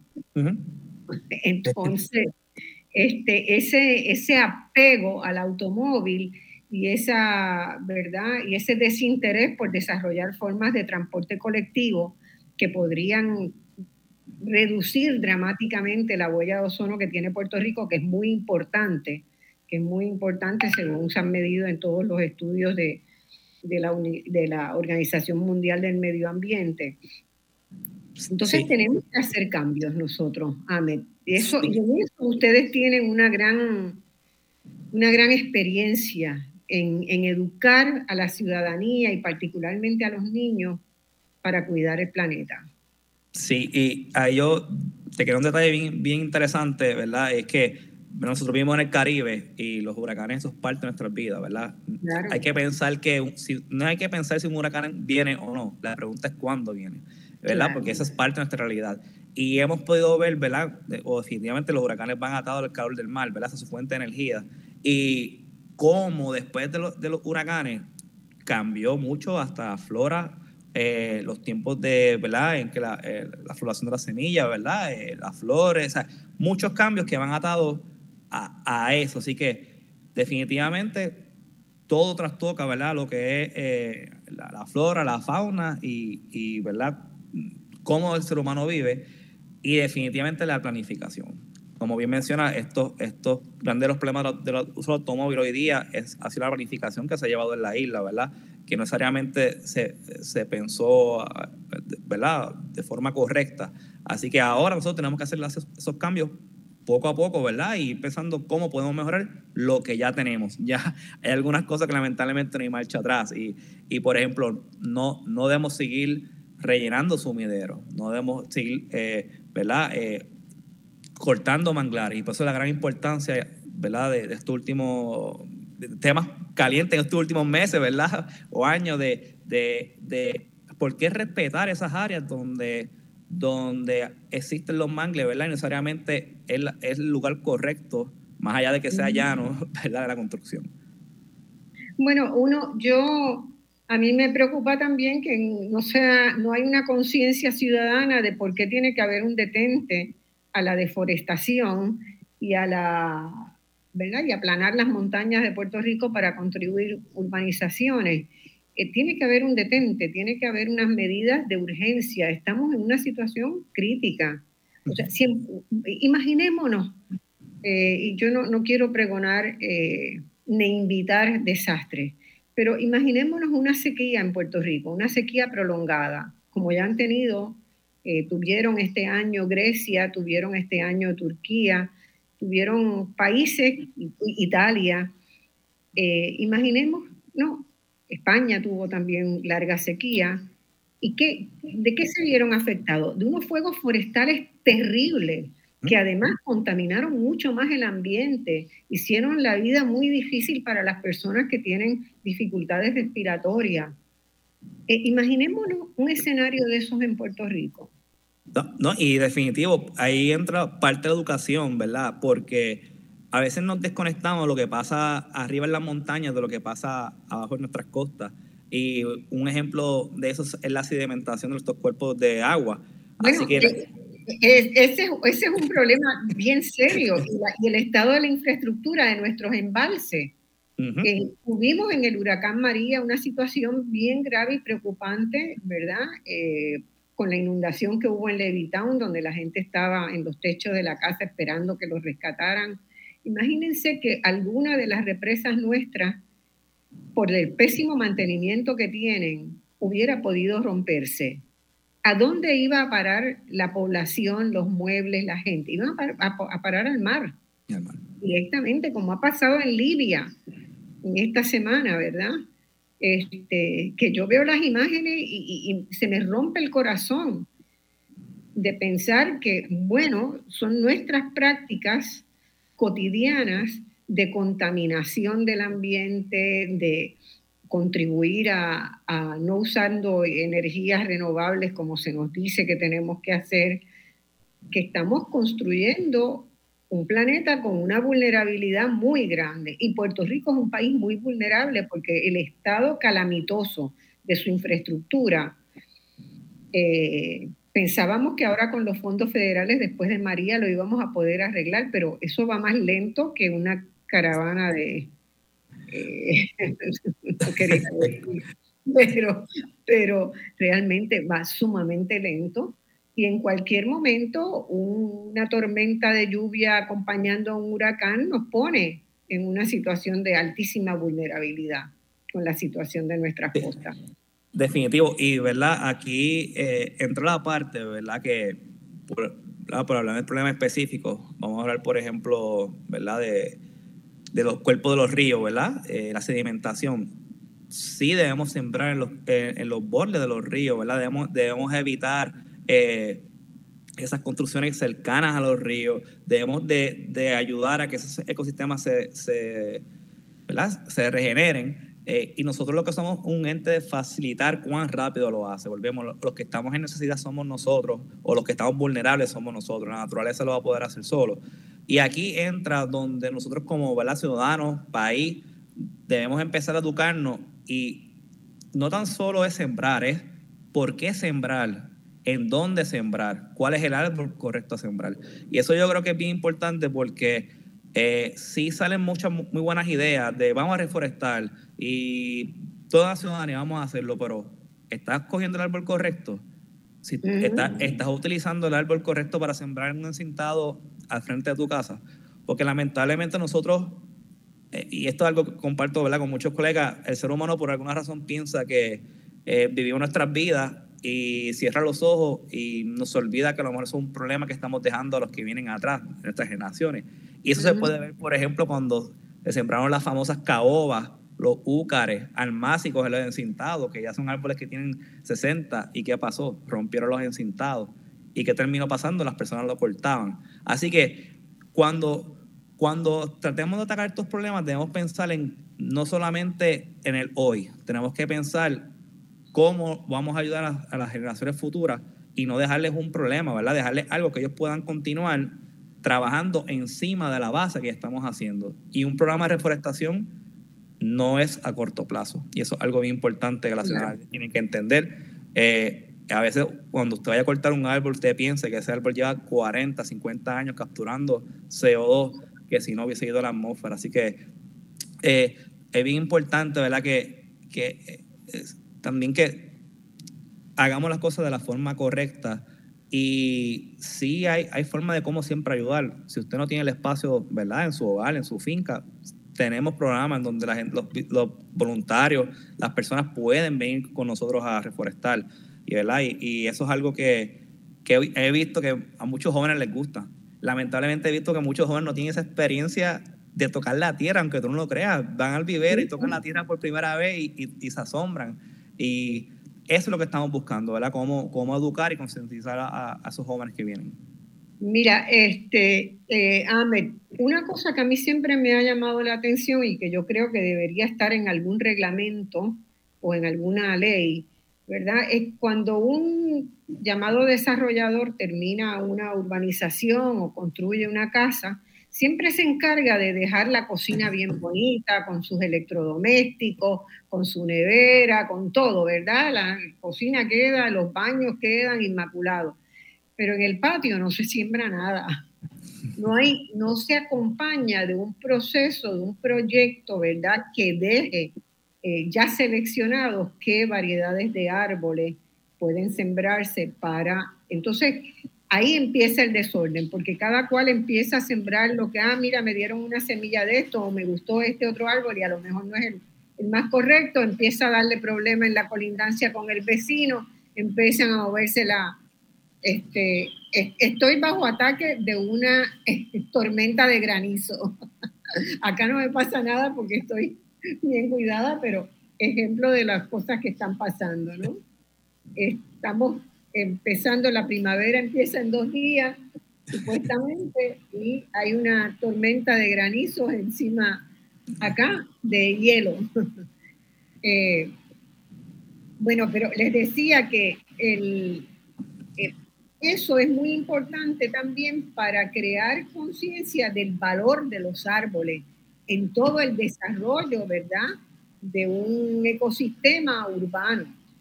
Y, eso pues no se está haciendo, no se hace, tendría que hacerse. Y la gente no puede decir, bueno, voy a cortar este árbol porque me molesta. muchas veces porque no quiero recoger las hojas o sea, piensen en lo que quiere decir ese árbol que tenía 30, 40 años, como tú decías, Ahmed. sí.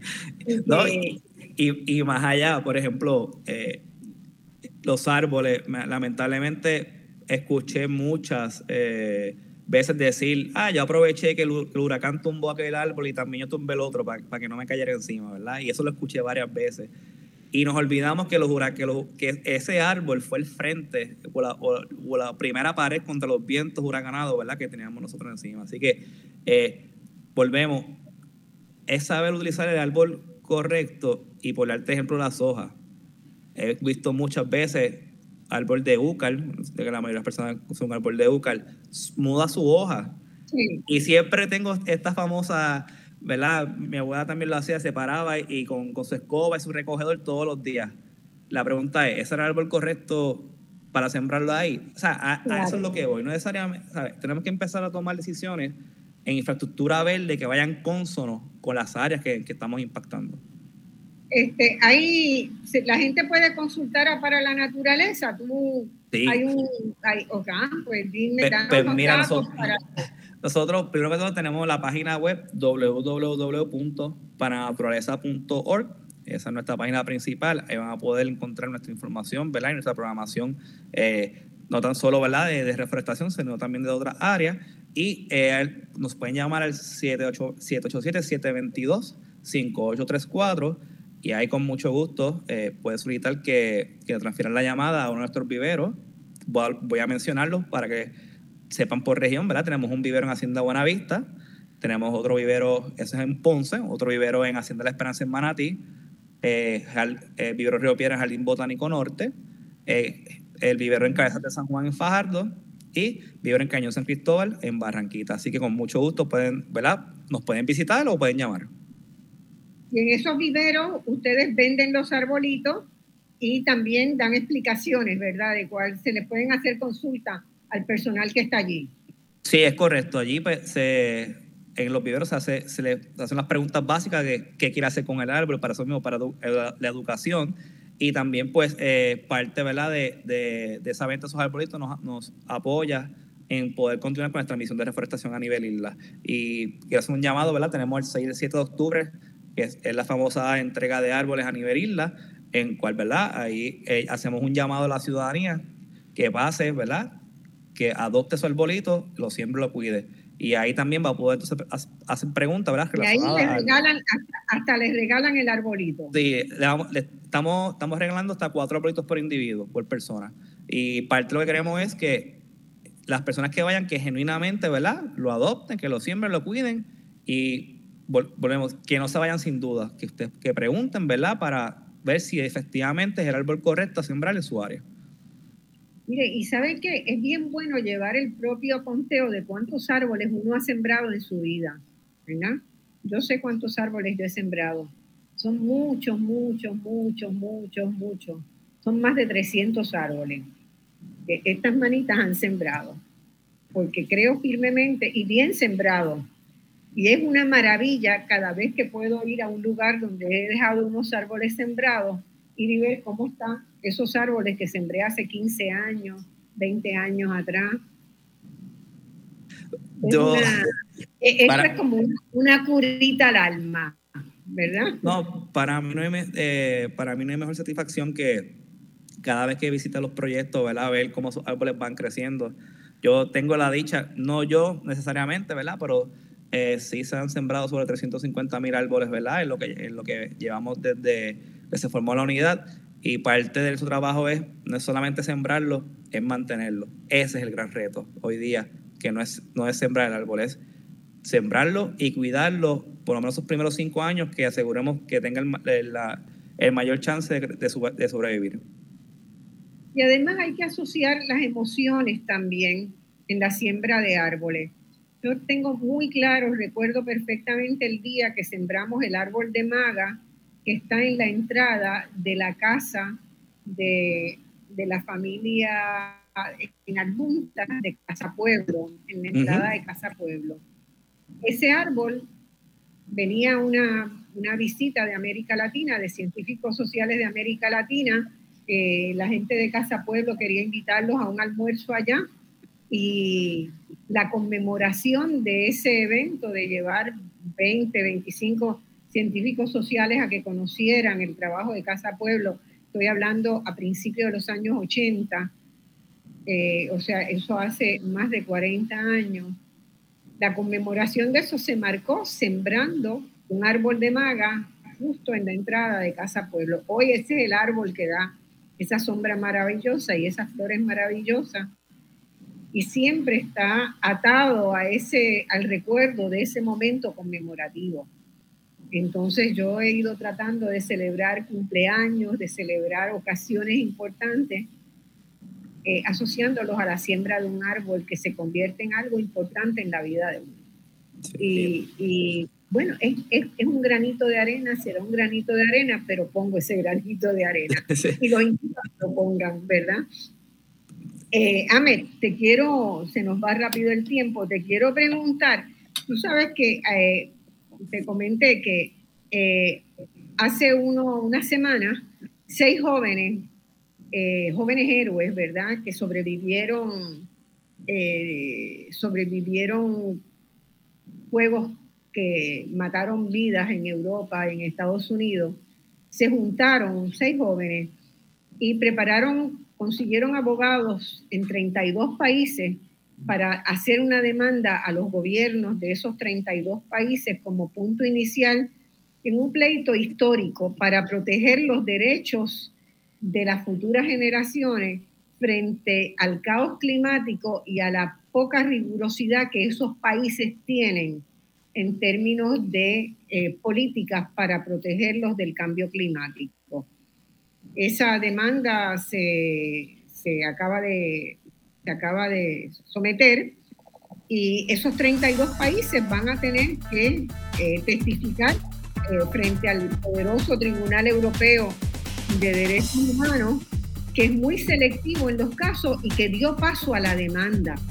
Entonces me pareció una idea interesante.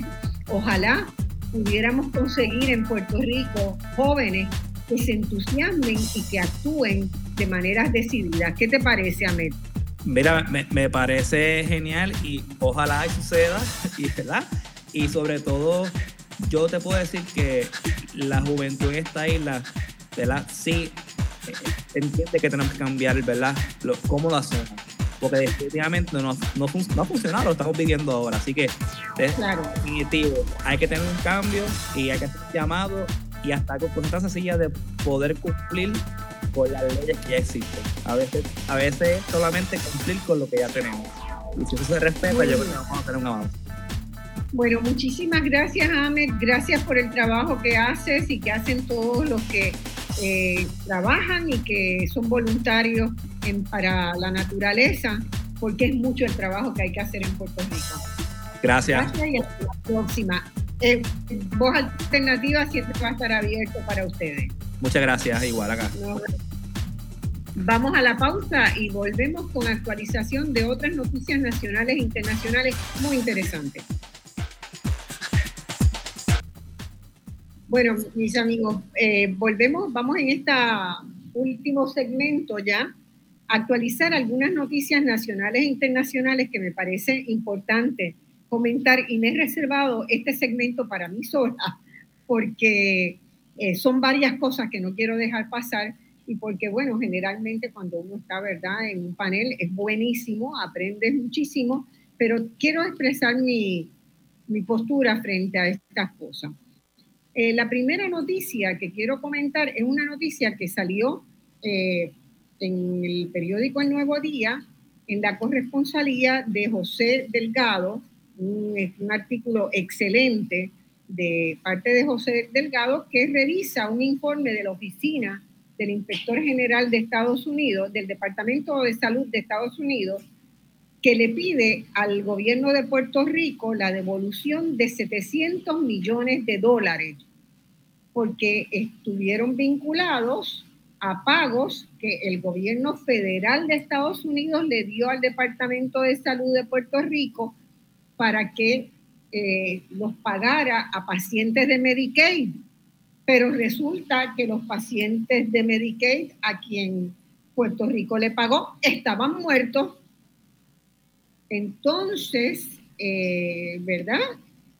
Esto es una situación realmente seria. Estamos hablando de casi 700 millones en fondos de Medicaid a nombres de pacientes que habían muerto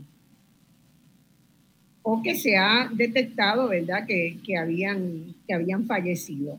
Eh, ese informe eh, pone al Departamento de Salud y especialmente a la Oficina de Medicaid en Puerto Rico en una situación bien compleja, ¿verdad? ¿Por qué están usando listas donde no se descuentan a los muertos? Eh, no hay manera de, no hay controles en el Departamento de Salud para identificar a los afiliados a Medicaid que han fallecido eh, no se usa el registro demográfico para ello. El registro demográfico es el instrumento, ¿verdad?, que debe regir eh, la determinación de quién está vivo y quién está muerto, porque cuando está muerto hay, una, hay un documento físico que especifica que X persona ha fallecido, ¿verdad? Hay una declaración de una persona que ha fallecido y el registro demográfico tiene que tacharla esa persona de los diversos listados que le provee a, las agencias de gobierno. Entonces, la pregunta que nos hacemos es si salud y la oficina de Medicaid de salud en Puerto Rico no fue eficiente en descontar esos muertos, si es que el registro demográfico de Puerto Rico no está siendo bien actualizado o en otra, en otra posibilidad de instancia, eh, tiene que ser, eh, tiene que ser la, la posibilidad de que haya algún andamiaje de corrupción. Hay un andamiaje de corrupción en algún sitio. Eso tenemos que investigarlo, porque además, eh, perdón, yo dije 700 millones son 6.979.822. Son 7 mil millones de dólares este, que no debieron haberse solicitado porque se solicitan para, para dar el reembolso y no debieron haberse solicitado. El gobierno federal los mandó y ahora está reclamando que se los devuelvan porque eran pagos emitidos a personas que habían fallecido, según eh, la oficina del inspector general que hizo una una investigación sobre la base de una muestra. A mí me preocupa también eso, porque ustedes se acuerdan la cantidad de personas que aparecieron votando y que habían fallecido en las elecciones pasadas. Si no hay una depuración de las personas fallecidas en por parte del registro demográfico, en la conciliación que se hace entre la Comisión Estatal de Elecciones y el registro electoral, pues puede ser que los muertos en Puerto Rico reciban servicios médicos y también voten.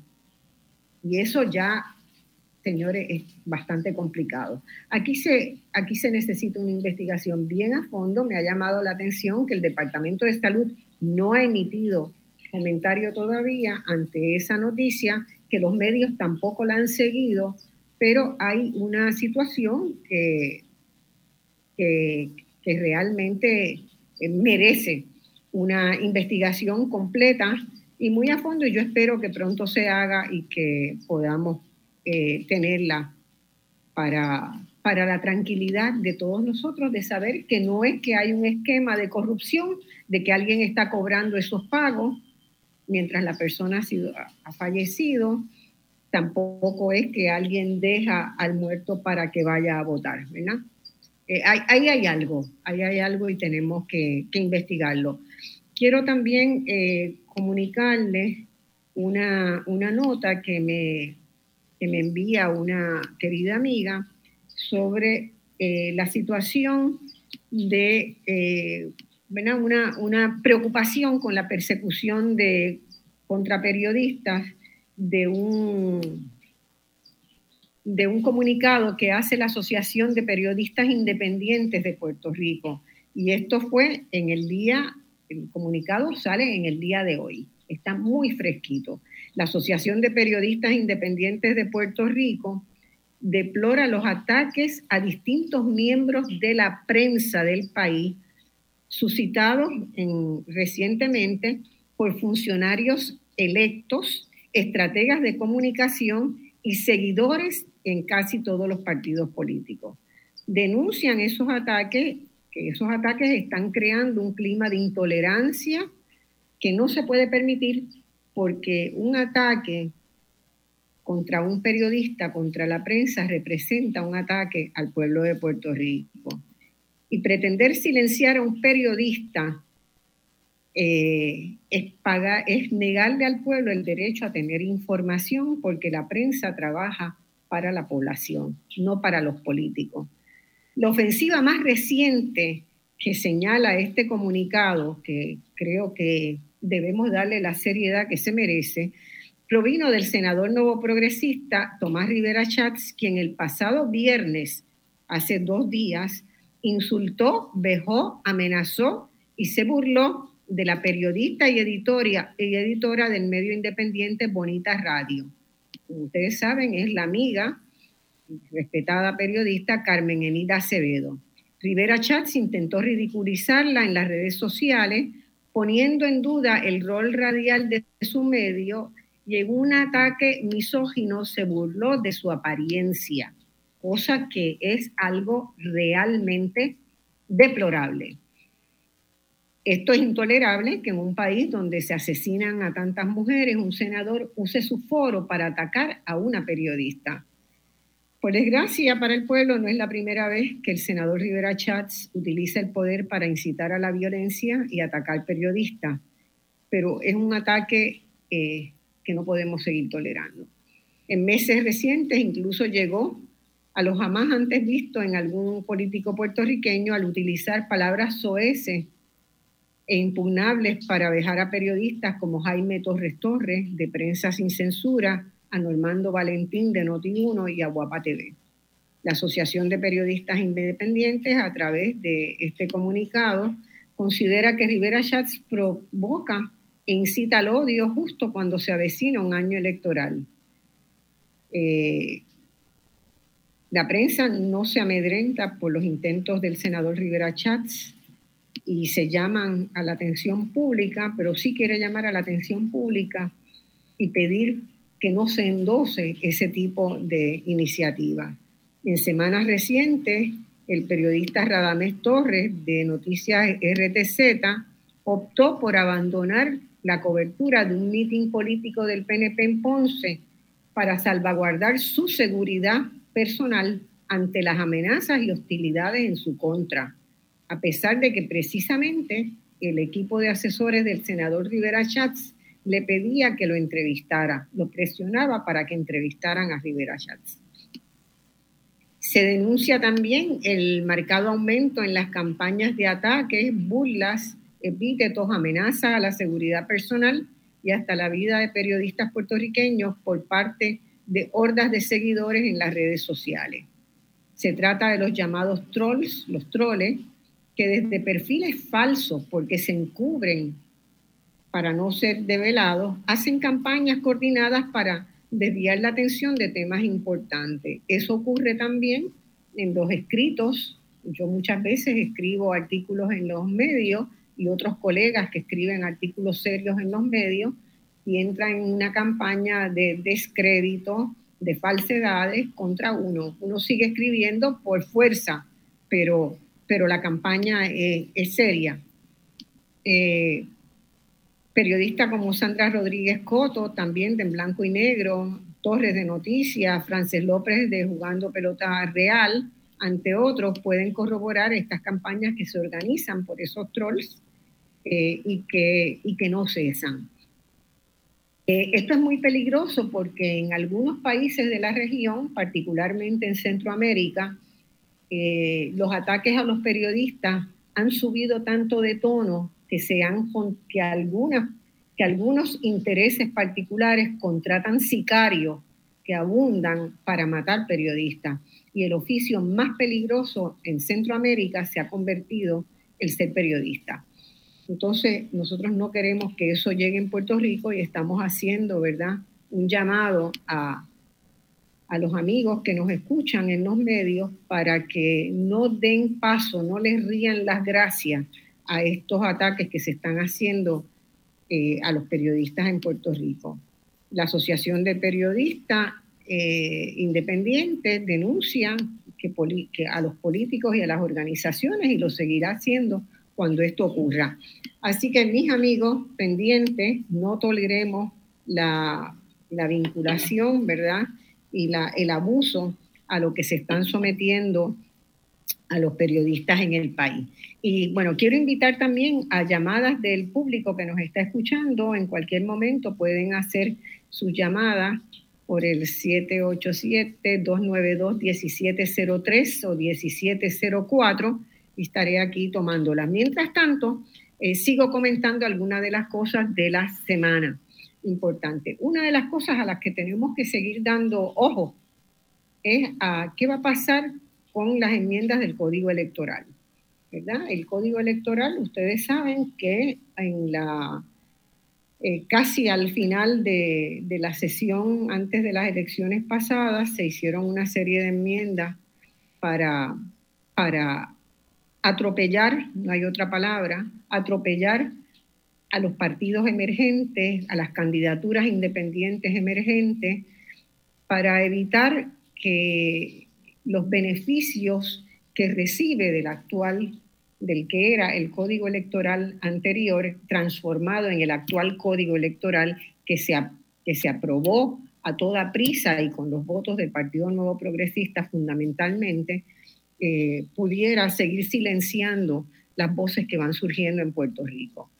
Eh, ese proceso no empezó de tratar de cambiar el orden, la, tradición en el, en el, proceso electoral en Puerto Rico, eh, comenzó en el 2011. En el 2011 se aprueban una serie de enmiendas que hoy en retrospectiva mirándola sabemos cuán peligrosas son. Una para introducir eh, la posibilidad de operación de los PACs y los super PACs en el sistema electoral puertorriqueño. El sistema electoral puertorriqueño había tenido una historia, una visión que alientaba a que hubiera una competencia, eh, una competencia leal dentro del sistema electoral. Eh, y eso se distorsiona si no hay controles sobre los gastos de campaña y si las campañas no tienen límites en sus gastos. El código del 2011, por el contrario, lo que hizo fue simular querer eh, que el sistema de Puerto Rico se pareciera más al sistema estadounidense, donde los grandes intereses dominan la política porque financian a los partidos. Y eso se introdujo, y ustedes han visto en las noticias en, los últimos cuatro o cinco meses en Puerto Rico de que ya se van creando estos grandes PACs para dominar el proceso electoral. Eh, y eso es algo que hay que seguir vigilando. En segundo lugar, esa, esa legislación del 2011 que abre la posibilidad a los PACs también elimina la posibilidad de las coaliciones es decir, de que dos partidos se pongan de acuerdo sobre algunos candidatos que en forma conjunta creen que deben ser postulados a distintos cargos, y cosa que durante cerca de 100 años funcionó en el sistema político de Puerto Rico y las prohíbe. Y esa prohibición llevó a que en estas elecciones, para estas elecciones del 2024, dos partidos propusieran hacer una un acuerdo sobre determinadas candidaturas y llevaron un pleito al tribunal de primera instancia, que el tribunal de primera instancia decidió que, no lo veía porque era un asunto político y que solo la legislatura tenía la capacidad de verlo, lo llevan en alzada al tribunal apelativo y el tribunal apelativo hace unas dos semanas y media emite una decisión donde sostiene la prohibición de la, de la coaligación, pero lleva por una, por una discusión, ¿verdad?, donde eh, trata de hacer ver que el peligro de la coalición es que la gente se confunda, es que el electorado se confunda, que me parece que es una razón bastante trivial. Creo que el electorado de Puerto Rico sabe distinguir y sabría analizar mucho mejor. Eh, pero ahora estamos esperando la decisión de si esos partidos van a apelar al Tribunal Supremo, porque parecería que esa decisión está tomada ya de antemano de que no va a haber una, una, autorización de la coaligación de los partidos. Entonces hay que estar muy pendientes de qué está pasando también con el proyecto de reforma del proyecto de introducir enmiendas al actual código electoral, porque las enmiendas podrían ir dirigidas precisamente a profundizar y hacer cada vez más difícil la participación de los partidos minoritarios y de las nuevas formaciones de partidos, de los partidos minoritarios, así como de las candidaturas independientes. Ojo, porque eh, eso se viene pronto. Tenemos una llamada, me dicen del control, a ver si está por ahí disponible todavía la llamada. Hola. Hola, buenos días o buenas tardes. Bueno, ¿quién me habla? Sí, habla el doctor Héctor Rivera. Eh, soy presidente de la Fundación Pro Derecho a la Salud y quería enfatizar eh, la traición de parte de un grupo grande de legisladores que se comprometen con proyectos de ley para beneficiar grandes intereses en contra del interés público, como lo es el proyecto del Senado 258, que es el que se presentó para beneficiar a las grandes cadenas farmacéuticas de farmacias, eh, permitiéndole invadir el campo de la tecnología médica y de la medicina que por legislación capacita sin tener preparación académica a técnicos de farmacia para administrar vacunas a niños hasta tres años de edad, para eh, administrar pruebas de laboratorio y para incluso hacer cambios en planes de tratamiento indicados por médicos. Esto para darle el poder mayor todavía aún a estas grandes cadenas farmacéuticas por intereses económicos en vez de responder a los intereses salubristas de la ciudadanía. Ay, Dios mío. me, me, alegra que usted traiga el punto. Es muy importante. Hay que darle seguimiento. Pero uno tiene la sensación de que por debajo, ¿verdad?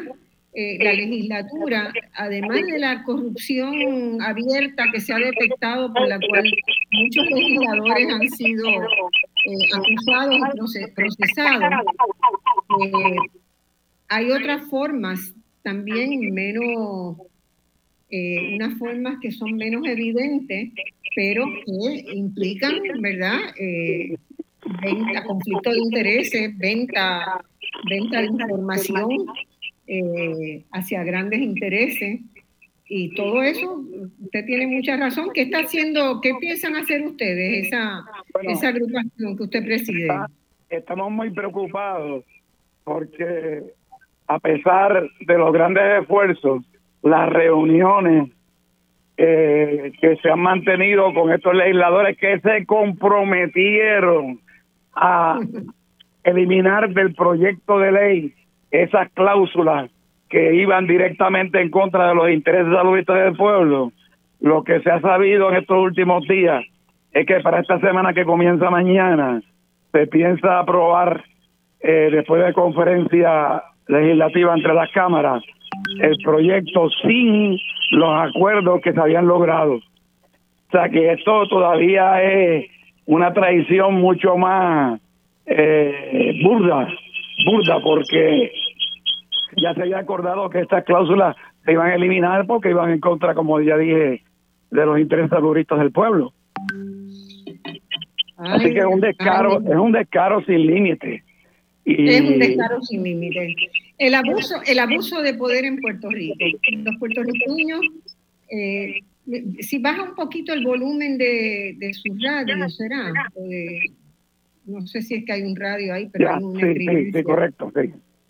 Este, eh, los puertorriqueños, la población puertorriqueña lamentablemente da muestra de estarse acostumbrando a, que, a ser abusado y a que abusen de ellos sistemáticamente y que la clase política, ¿verdad? Eh, se ha convertido, la clase política dominante, la que ha gobernado en Puerto Rico durante este, décadas y décadas, eh, se ha se ha ido acostumbrando a, que los políticos abusen y todavía eh, van y vuelven y votan por ello. Aunque hay, hay señales muy interesantes, ¿verdad? Y muy preocupantes a la vez, porque la primera reacción de la gente es no querer tener nada que ver con, esa, con la clase política, ¿verdad? Uy, la política fochi.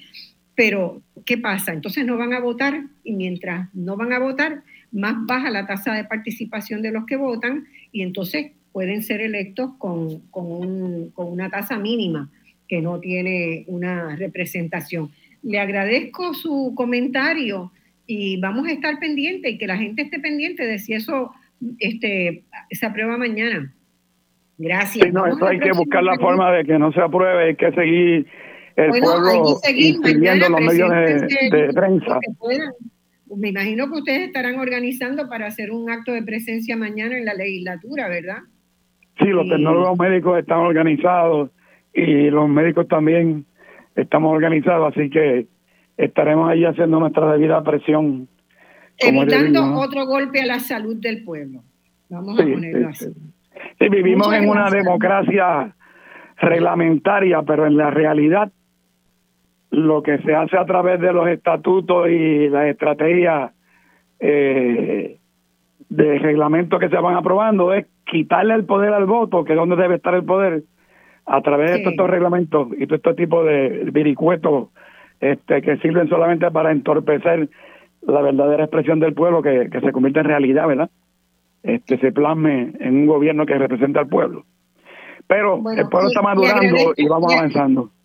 Le agradezco su llamada y le agradezco sobre todo lo que está haciendo para evitar que sigamos siendo abusados. Vamos a ver si tenemos otra llamada. Un minutito me queda. Gracias. Gracias.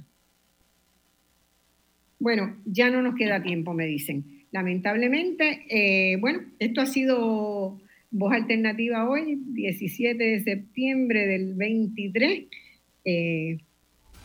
Hay mucha agenda en Puerto Rico, mucha agenda de trabajo. Tenemos que todos arrimar el hombro.